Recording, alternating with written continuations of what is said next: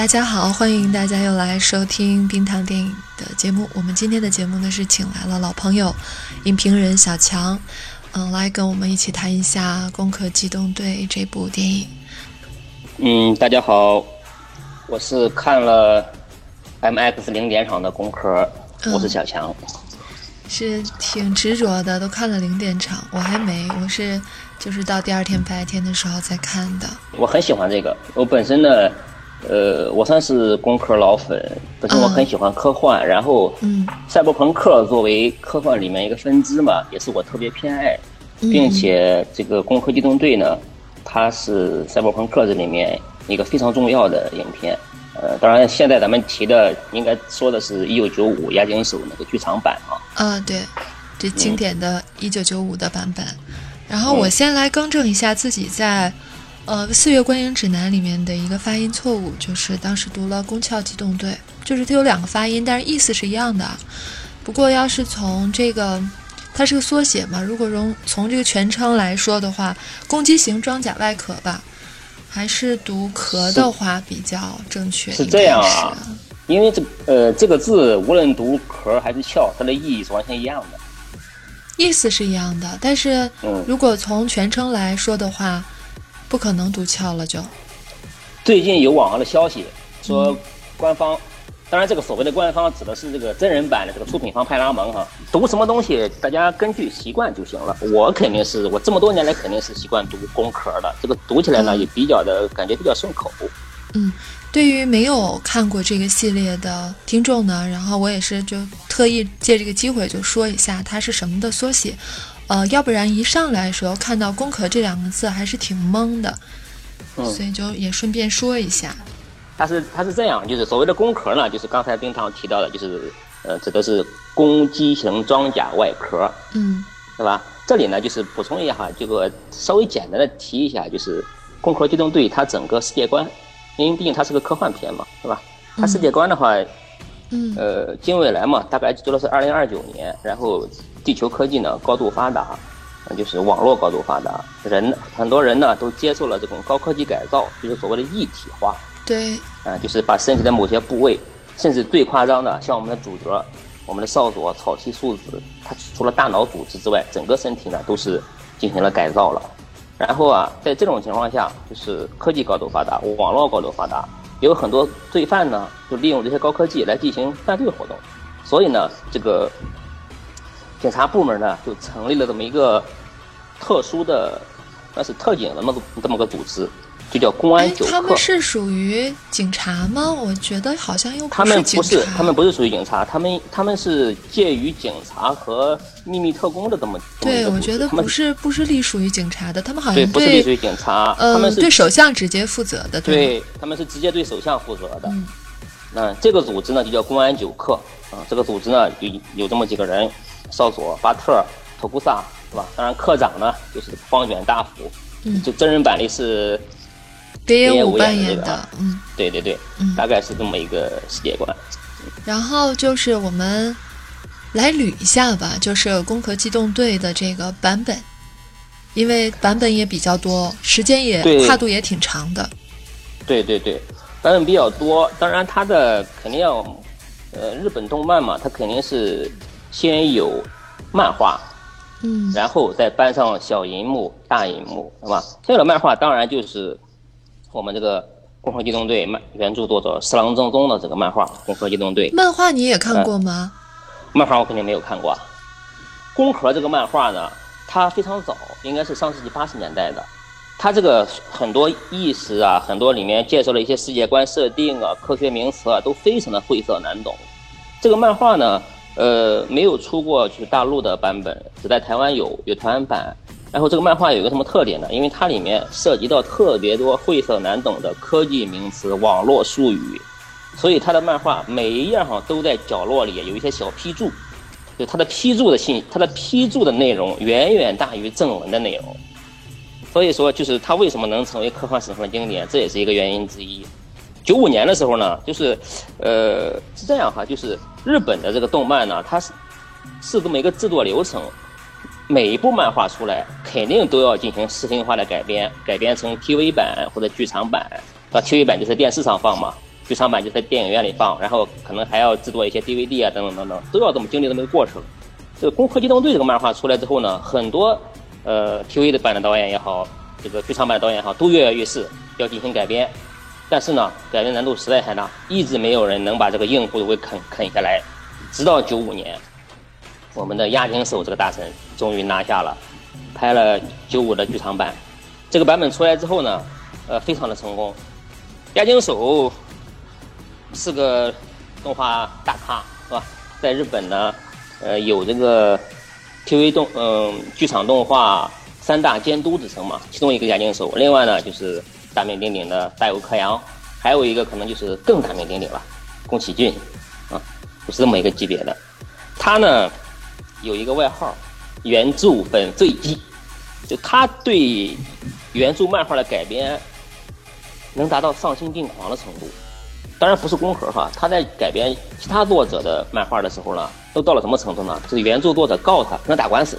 正是因为他的大胆改编，才能把九五剧场版这个《攻壳机动队》拍的这么的经典啊！不仅是赛博朋克电影史上的一个杰作，也是整个科幻电影史上的一个杰作。这是最经典的一版吧。然后，呃，应该就是到了两千年吧，然后又出了《攻壳机动队二：无罪》，后来又有。又有一个《攻壳机动队》，当然是对九五剧场版的一个呃，是那个《攻壳机动队二点零》吧？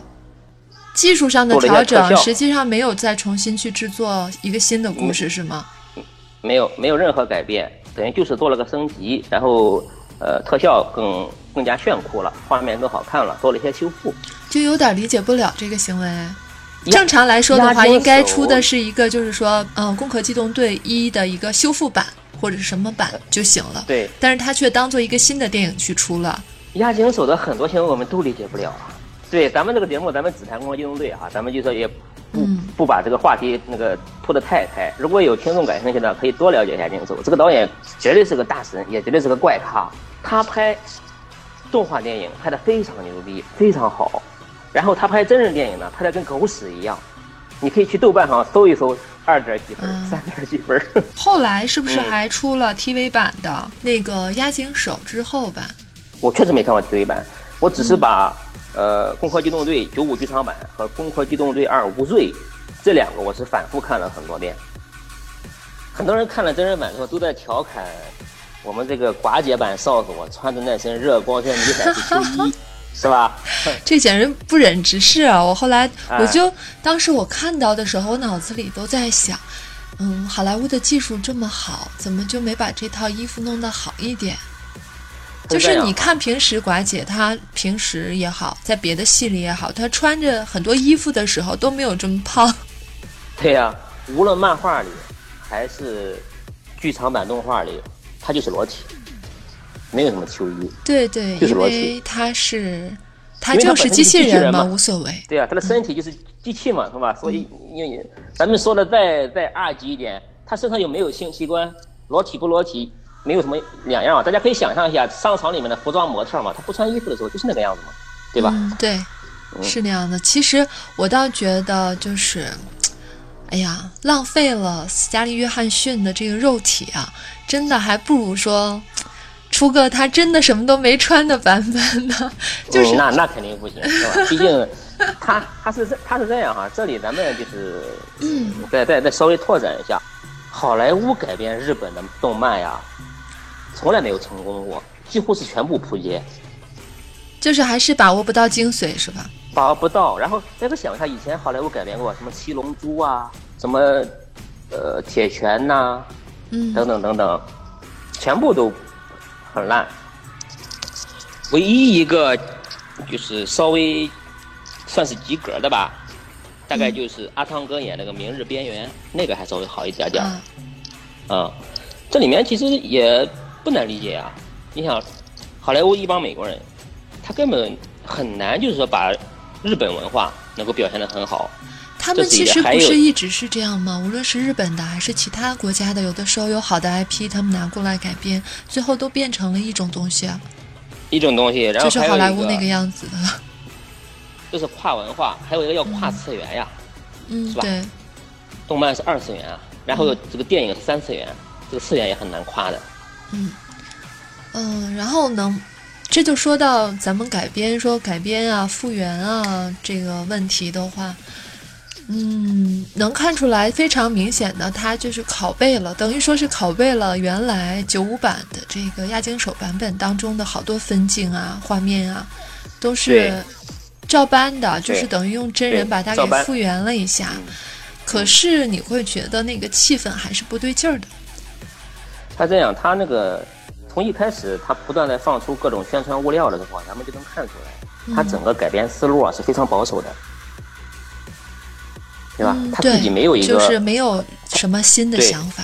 他没有新想法，对，就是他只是说在消费押金手这个一九九五剧场版，包括他两两两个剧场版。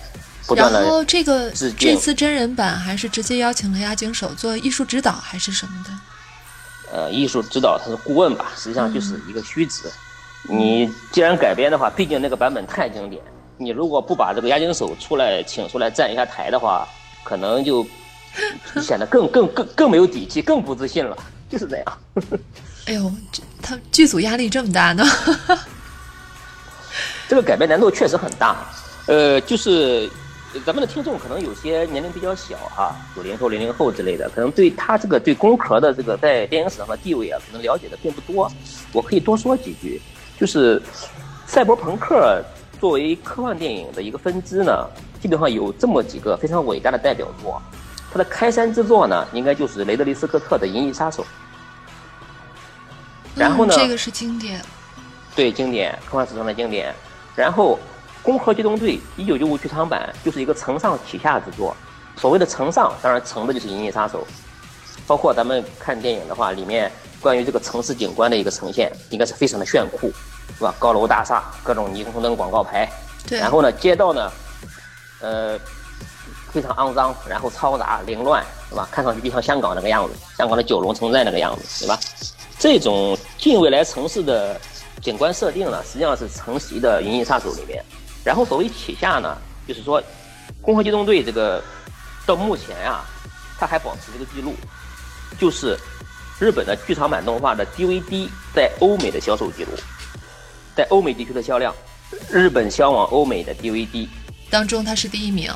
它是第一名，DVD 哈，他们说的是，嗯，因为电影上映过一段时间之后，就会制作成 DVD 然后发行嘛，嗯，嗯，至今保持这个记录，它影响了欧美一大批导演，一大批科幻。大的科幻导演。就包括《黑骇客帝国》，对，然后所谓的旗下指的就是《黑客帝国》，嗯，沃罗斯基兄弟当年还是兄弟哈，他们的作品。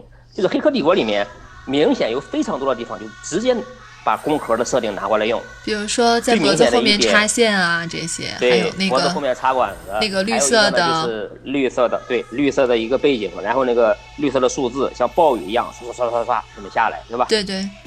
对，就是直接 copy 的工壳。哎，你这么说的话，包括那个经典的基努里维斯躲避子子弹的那个，虽然动作不一样，但是这个能够躲避子弹的这个设定，也是在工壳里面早就有了。对啊，你想这个东西就出口又反内销，然后又回来了。我们看一下这个真人版的寡姐是不是也躲子弹了？对吧？嗯，也躲子弹了。对，就是这个。他们的正是因为这么经典，然后所以它的地位这么重要，然后啊改编难度非常大，整个真人版也非常的保守。实际上这个你不觉得最近就好莱坞就趋向于保守吗？就是一些改编的东西都没什么新东西，比如说之前的那个《美女与野兽》。美女与野兽啊，我就简直都不知道看了什么，就感觉那我还不如看动画算了。对对是，还不如动画好看呢。说实话，我觉得。嗯。因为改改编的话，实际上你如果所谓大胆改编，风险也是很大的。你改得好，能出杰作、出神作；你改不好的话，就是扑街。实际上，神作的概率是远远低于扑街的。还是说现在天才没有那么多了？对，没有那么多，确实是没有那么多。嗯，所以你就采用保守的策略。嗯，我对这个真人版的评价呢，就是说，如果说把它当做一个赛博朋克电影来看，那我肯定不及格。对吧？很差，啊！但是有了一个合理的预期之后啊，我的期待值调整的也比较合理。你这个合理的预期是在看电影之前，还是进去以后，然后慢慢调整的？不是慢慢调整，不是在看电影之前，实际上更早，在我知道好莱坞要把《宫壳》拍成真人版的那那一刹那，我就有这个预期。这个预期就是他有可能好不到哪去，对他有他有可能拍成一部合格的好莱坞大片儿，嗯，但是他绝对不可能拍成一部好的赛博朋克电影。嗯，嗯，事实证明我这个预期也是正确的。就算不谈押井守，就谈四郎正宗的这个漫画，这个漫画实际上就是赛博朋克文学里面的一个代表作。对，所以先给我们来说一下赛博朋克到底是什么。是这样哈，呃，有这么几个特点，我简单介绍一下。我用最简单的方式给大家介绍，就通过电影来介绍吧。呃，赛博朋克呢就是一个合成词，就是赛博加朋克。嗯，那赛博就是数字的意思。数字网络，然后朋克呢，就是一种一种一种文化吧，就是朋克音乐那个朋克合成了这么一个词。然后这个词呢是有一个美国科幻作家威廉吉布森，嗯，他在八十年代的时候啊出过一本科幻小说叫《神经漫游者》，他提出了这么个概念。嗯，解释起来呢可能比较拗口，这样我就通过几部电影啊给大家简单介绍一下这个赛博朋克都有哪些特点。啊，通过电影里面大家就能很好理解了。嗯，前面咱们不是提到了几部电影吗？《银翼杀手》《攻壳机动队》《黑客帝国》，对吧？这几部电影影啊，实际上是有一些共性的。首先，赛博朋克它是属于科幻文学或者科幻电影。既然是科幻，那么它肯定是发生在未来，啊，赛博朋克啊，它一定是发生在近未来，它不会发生在很遥远的未来。除了时间以外呢？它是科幻科幻电影，但是。它一定是发生在地球上，它不会是发生在外太空，也不会是发生在某个星球上，它也没有外星人。嗯，这就是时间和地点的故事。嗯，时间和地点都有了。然后呢，还有第三个特点是什么？还有一个就是说，它一定有高度发达的网络，造成了一些这种末世的景象。有人有网络，有人工智能，并且造成人与机器、人与人工智能难以分辨。嗯。对吧？你想想，《银翼杀手》《攻壳》《黑客帝国》是不是都是这样？这就是赛博朋克的几个主要的特点。然后就是说，如果说再往深里讲的话，它肯定涉及到一些比较深刻的人与科技的关系，以及哲学的一些很深刻的一些哲学思辨。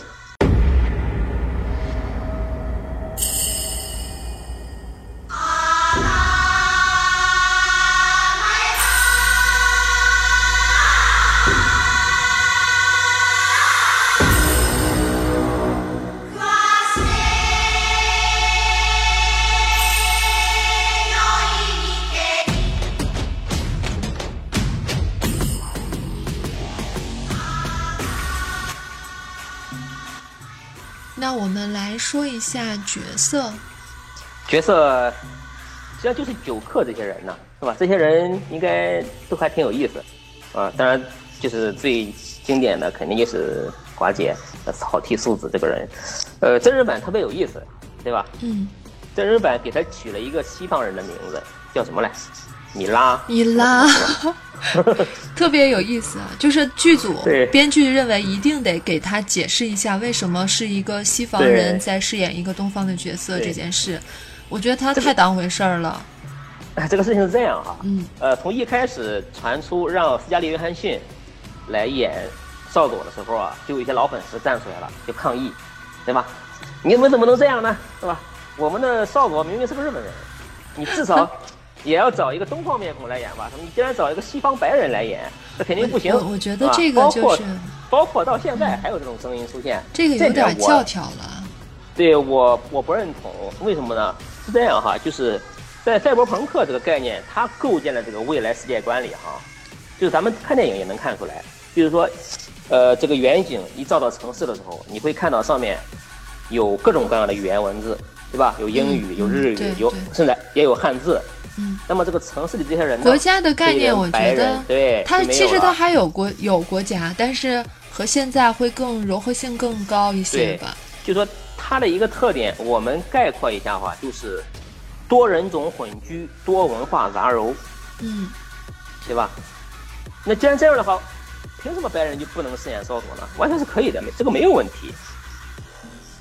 对啊，我觉得那你说，比如说哈，比如说那现在是美国人来拍，他们就找了一个美国人来演，这非常正常啊。那如果中国人来拍的话，可能找个中国人啊，或者是非洲什么时候拍了，他们会找一个非洲人。就是我觉得非得必须得是一个日本人来演的话，这样的想法太局限了。对，太局限也太狭隘了，是吧？嗯，当然就是好莱坞来改编的话，他肯定更多啊还是考虑到市场，毕竟是好莱坞拍。他他找一个好莱坞的当红影星来演，对，所以当时这个角色决定的时候，应该是更多的人，因为粉丝还是说是少数吧，原著的粉丝在整个观影人群当中是少数，所以更多的人作为非非粉丝，或者应该也包括粉丝当中的一部分，看到由斯嘉丽·约翰逊来演这个角色，应该是欢欣鼓舞的。我就欢欣鼓舞呀，我认为他演很合适，嗯，是吧？首先就是说。我们现我们从现在好莱坞当红的这些女星里面找一个，就所谓的打星，是吧？对。还有比她更合适的吗？并且她还拍过超体，还拍过那个题材很接近。对啊，她还拍过很多类似题材的。同时，因为需要很多就是类似于裸体的镜头，那么展现身体美的话，她确实是可能现在好莱坞最适适合的一个女演员。对。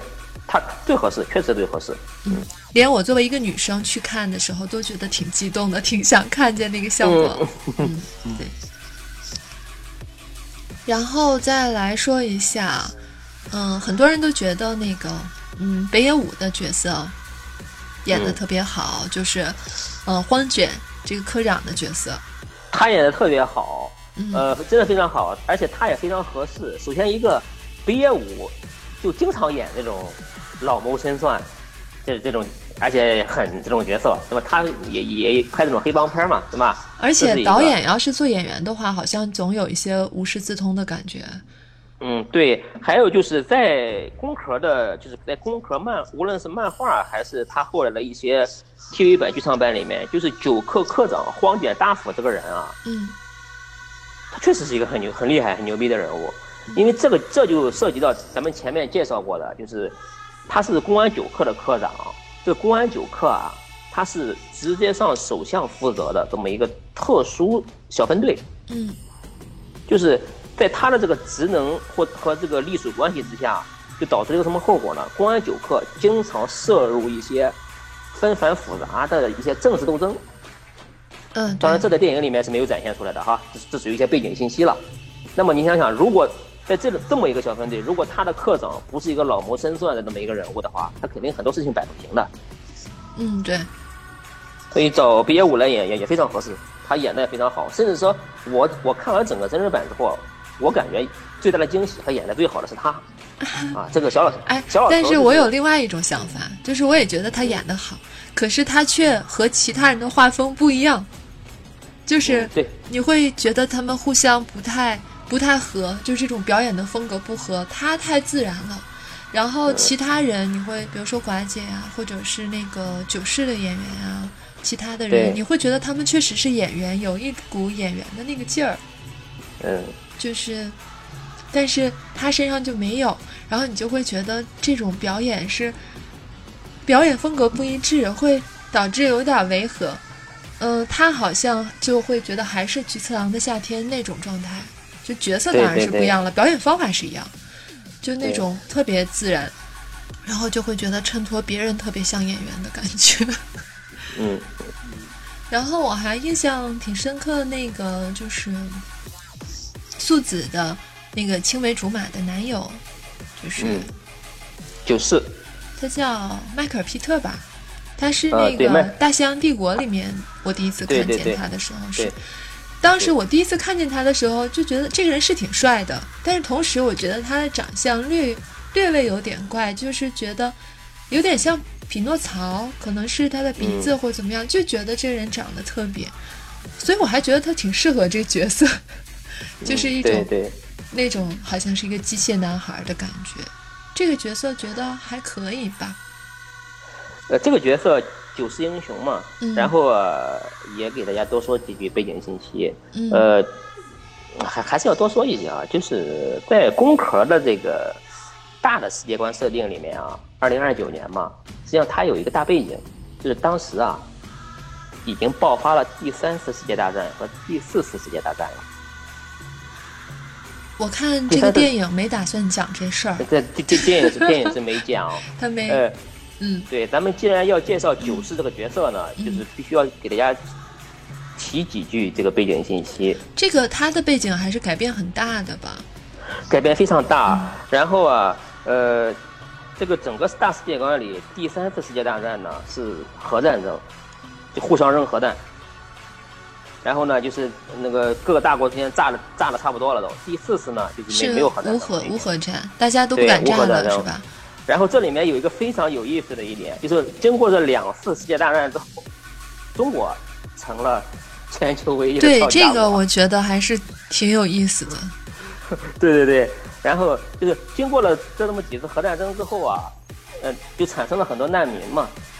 我感觉这个设定哈，真的符合可能这个。原作者本身对中国的一种想象，他们心里是这样想的。产生了很多难民之后，就是说很多难民啊，就就偷渡啊或者移民啊到日本，就跟现在有些难民往欧洲跑是一个意思啊。那么这个九四呢，实际上就是他呃怎么说呢？哎，用现在的话来来理解的话，他应该是属于一个那种帮助难民的这么个 NGO 组织的这么一个人。公益组织，嗯，对，公益组织的一个人。这他跟政府呢，就是不不对眼儿，经常对着干的。而且他这种帮助难民呢，呃，也不全是 NGO 那种很和平的方法，他也用一些暴力啊、非法的，就是这种方法去这么去做。但是现在电影里面是完全改变了。对，电影里完全改变了。他们他们两个人就是男女朋友两个人都是激进青年吧。激进青年，然后被迫害以后离开家了。对，九世这个角色就是，并不等于就是原著里面的九世，他应该还应该他应该是属于呃傀儡师、笑脸男和九世这三个角色，然后分别取了一些他们身上的一些符号和一些剧情，然后不是合二为一了，合三为一，合成了真人版里面这个九世这个角色。你包括就是他等到后面再讲到其他那些。人物的时候要怎么处理还不知道。对他呃入侵了嗯入侵了这个网络对吧？包括通过网络跟少佐这么沟通，实际上就是这部分呢，并不是九世身上的这部分是应该是属于傀儡师的。对，嗯，就是傀儡师呢，就是一九九五剧场版里面这个反派这个角色。然后这里面还增加了妈妈的角色，是增加的吧？啊，对，这个是纯纯增加的，这个我也不太满意。嗯，我最最不满意的一点就是增加了妈妈这个角色，当然也是为了他们他这个整个剧情的需要。嗯对，这个妈妈这个角色还演的还挺暖的，我觉得这里是想要煽情一下的意思。嗯，对，呃，是这样哈，就是妈妈这个角色就跟他整个主题和。故事有核心有关系的，就真人版的整个故事核心呢，讲的是我是谁，嗯，对吧？我们的少佐探寻自己的身份，对，是吧？是这么一个过程，是一个终极的哲学问题。我是谁？我从哪里来？对，我是谁？实际上这个主题呢，呃，作为一部好莱坞商业片来说呢，非常比较常见。那么大家可以想一下，呃，谍影重重，马特达马特达蒙，对这些，他最终。对吧？要探寻我是谁，还要摆脱这种，呃，这种这种国家机关或者暴力组织的控制。再再想一下，实际上这个这个真人版的剧情啊，特别像一个电影，就是当年的这个《铁甲机械战警》或者叫《铁甲威龙》，只不过那是个男版的。对，那这个男版的，就是复刻了那个剧情。这种剧情在好莱坞这个商业片里面非常常见。为什么要说它保守呢？对吧？整个剧情架构也非常常见。但是你，你如果跟剧场版比的话，那显然就这个这个就低很多了，是吧？剧场版探寻的是我是不是人的问题，这里面呢就是探寻的我是谁的问题，这一下就低了。也许后边几部还会再拔拔高。你这个想法很乐观呀。我作为一个工科粉丝来说的话，我也盼着有后面几部，但是从目前的消息来看的话，嗯，呃，嗯，北美那边扑街扑的挺厉害，但我估计在中国市场的票房不会太低。对吗？我我估计高不了。你想想，马上速八就要上，它的排片一下就没了，而且这个题材到目前为止来说还是很小众呀。但你要让我说的话，我两部电影的话，我会选择看《攻壳》，我不会看《速八》，《速八》更难看吧？对呀，问题是咱们都属于一类人呐，咱们都是影迷啊，咱们是一个小圈子的人呐，是圈子？像我们这样的人太少。对啊，我们这样的人太少了，是吧？就是好莱坞商业片，嗯它必须还要靠数量庞大的吃瓜群众来贡献票房啊。你像我我们两个人，我们所以你的判断又能怎么样呢？嗯，你的判断是不会有第二部了，是吗？呃，不是说不会，而是很难，就没有那么乐观，嗯没有那么乐观。而且就是整，就是这个真人版作为一个项目来看的话，我这两天也了解了一些些，它从一开始到现在啊，嗯，不是运作的不是很正常，甚至有很多地方是失控的，制作周期长啊，预算超支啊，等等等等，包括制作仓促啊，等等等等，这个都不是太，就是不是一个很良性运作的项目吧。你这种项目的话，如果票房再不好的话，你就很难再继续拍下去啊。呃，对，但是回到前面的，我如果把它降低到一个呃好莱坞商业片这个评判标准来看的话，我肯定还是能给他及格分的，我能给他六点五分。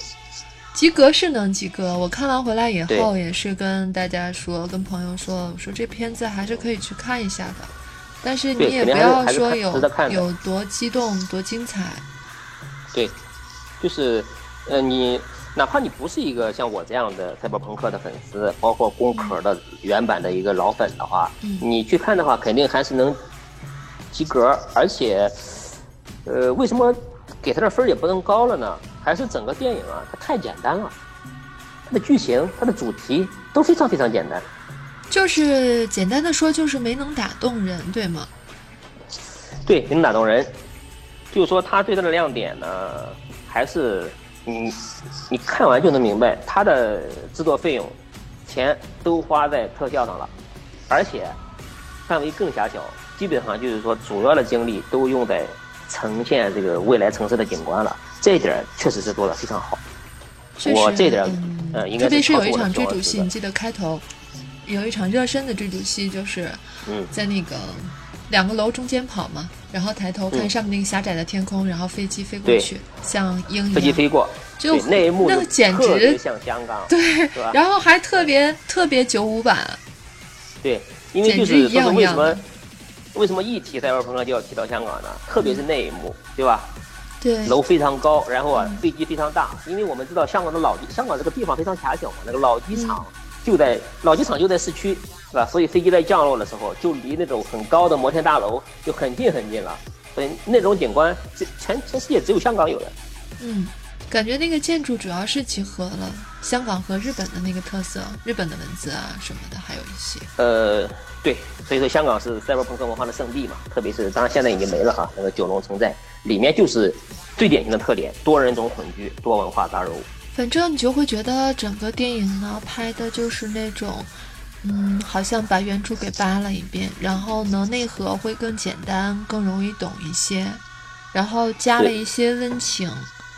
就比如说呃他见到妈妈的时候，那个小猫不是在门口吗？他把那猫抱起来了，他妈妈妈认不出来了。对对，呃，电影传递出来的信息是小猫仿佛还认得他，他这种情节 就是挺生活化的，养猫就是这样，我养过嘛，就是它会认识，隔很长时间，它还就是家里人回来，它会上去看一看，认不认识，就那种。嗯，还有包括他帮巴特去喂狗，嗯，是，嗯，加了这些东西。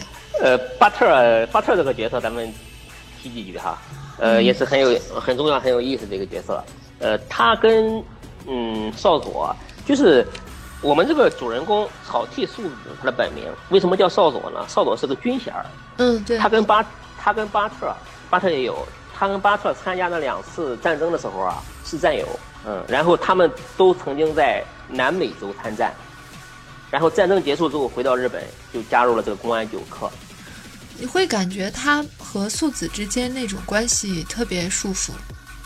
对他跟素子之间的关系呢，呃，肯定是没有爱情这个这这这一层元素哈，嗯就是说是这么理解更合适，就是曾经一起共患难、出生入死过的战友，嗯现在又是同事，就是这么一个关系。他们俩感情很深厚的。然后我觉得两个人的身材差应该真人的身材差应该是没有那么大，可能是比较动画的效果，特意做出来了一个那么悬殊的身材差距吧。真人版里的巴特尔比动画版里的巴特尔更强壮、更彪悍。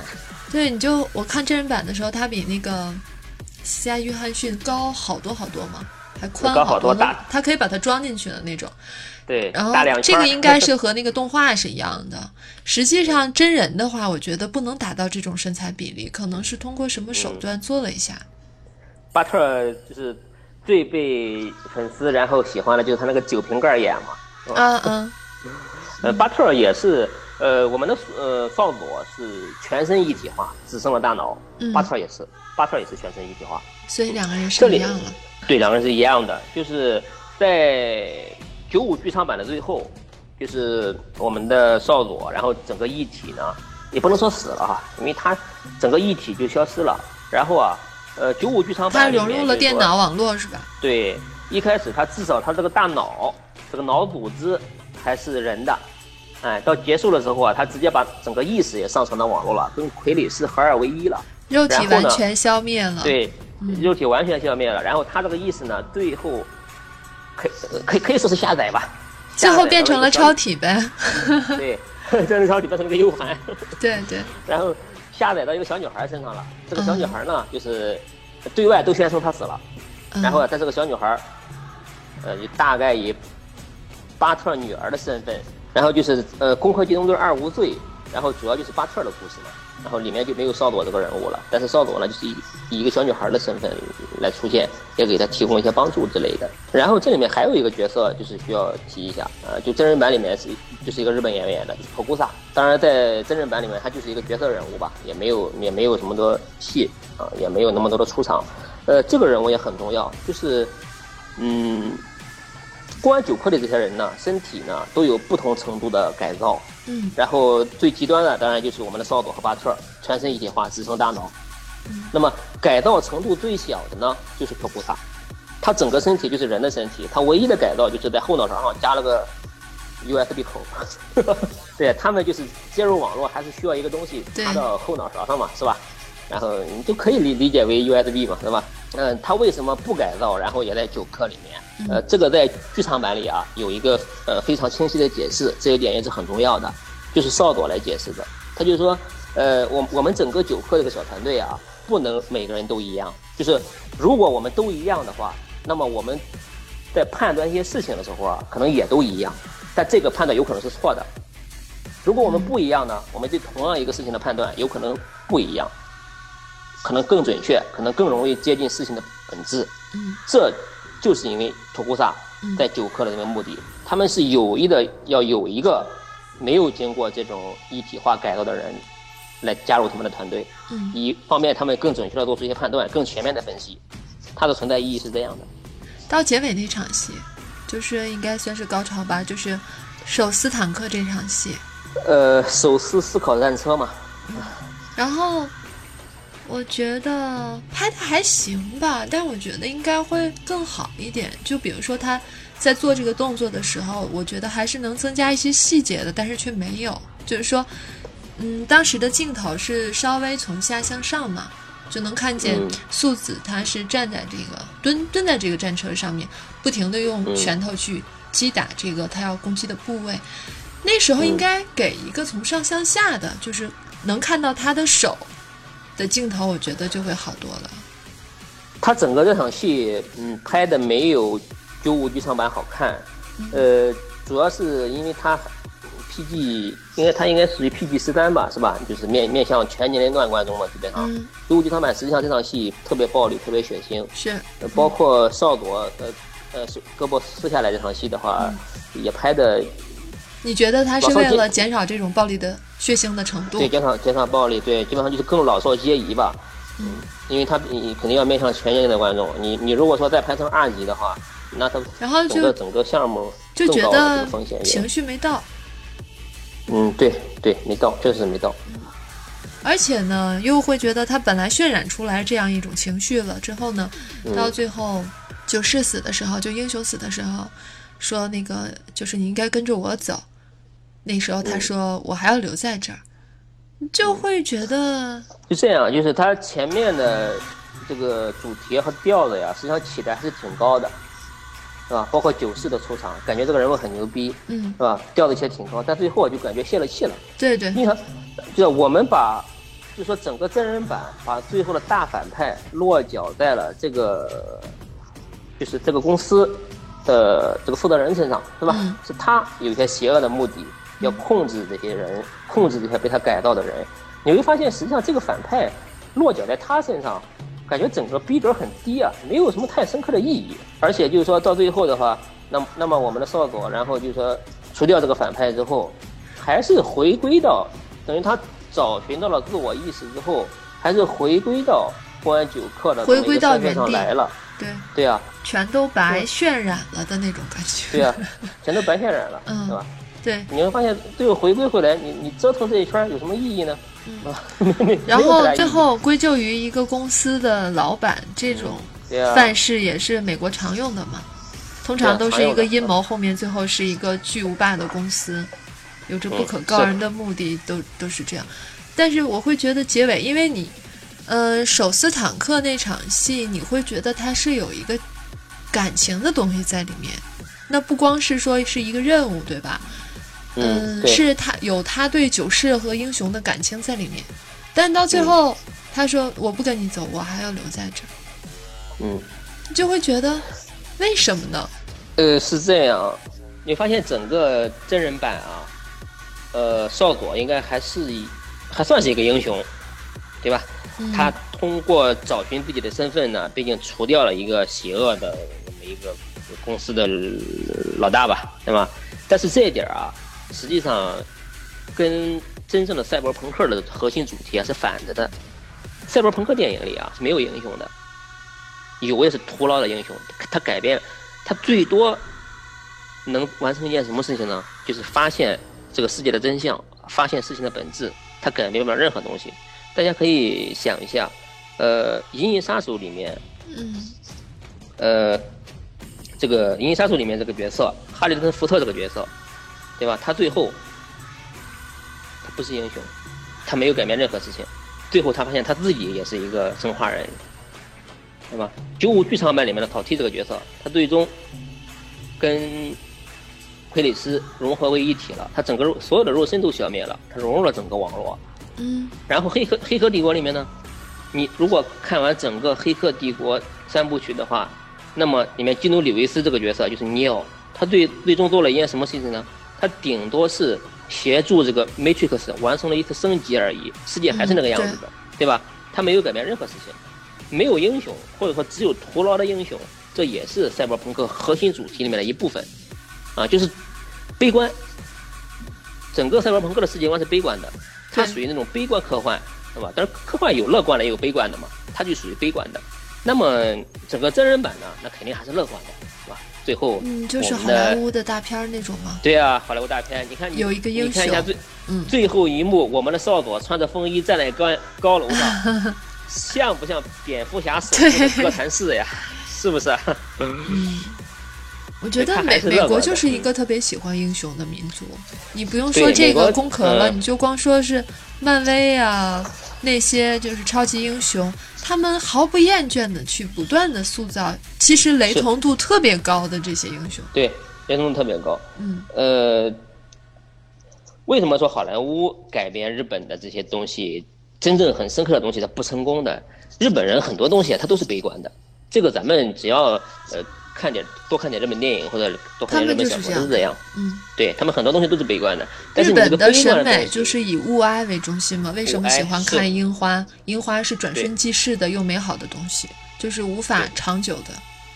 而且我觉得有一个地方是交代的不清楚的，就是比较模糊的，就是，嗯，九世不是用人来作为网络吗？嗯，那个时候其实他这个人的本质已经有变化了。就是可能是为达目的不择手段了，他不再是当初和以前那个素子在一起的时候的那那样的一个比较单纯的青年了。肯定不是啊，就是说，他呃以前在一起的时候，他顶多是有点激进的，按现在来的话，他可能就属于什么小粉红啊，什么的这种这种愤青这种 这种青年是吧？然后你看现在他经过了这么大的伤害之后，基本就是一个恐怖分子了。对，啊，就是一个恐怖分子了。嗯，呃，再多说一句哈，就是说这个真人版啊，呃，它的意义就是说，毕竟赛博赛博朋克这个东西呢。呃，因为确确实实这一个科幻分支，呃，很多年，估计得有十多年了吧，也没有出什么好作品了。无论是文学也好，漫画也好，电影也好，都没有都没有什么好作品了。呃，如果这个真人版能作为一个入口，让更多的人去了解赛博朋克的话，我觉得它也算是功劳一件吧。功德圆满了就。对，功功德圆满了，对对对。入门级产品。对。那不能要求太高了，这个东西。嗯，嗯，大概吧。那我就是想说这么一点。嗯，那好，那我们就下期再见吧。嗯，OK，下期再见。最后插播两个小广告，一个是我们新开了专辑《枕边风》，可以在冰糖电影这个账户的下面找到这个新的专辑，或者在微信公号“冰糖电影”收听。第二个小广告是，呃，仍然在招募后期小伙伴，联系的方式也是微信公号“冰糖电影”。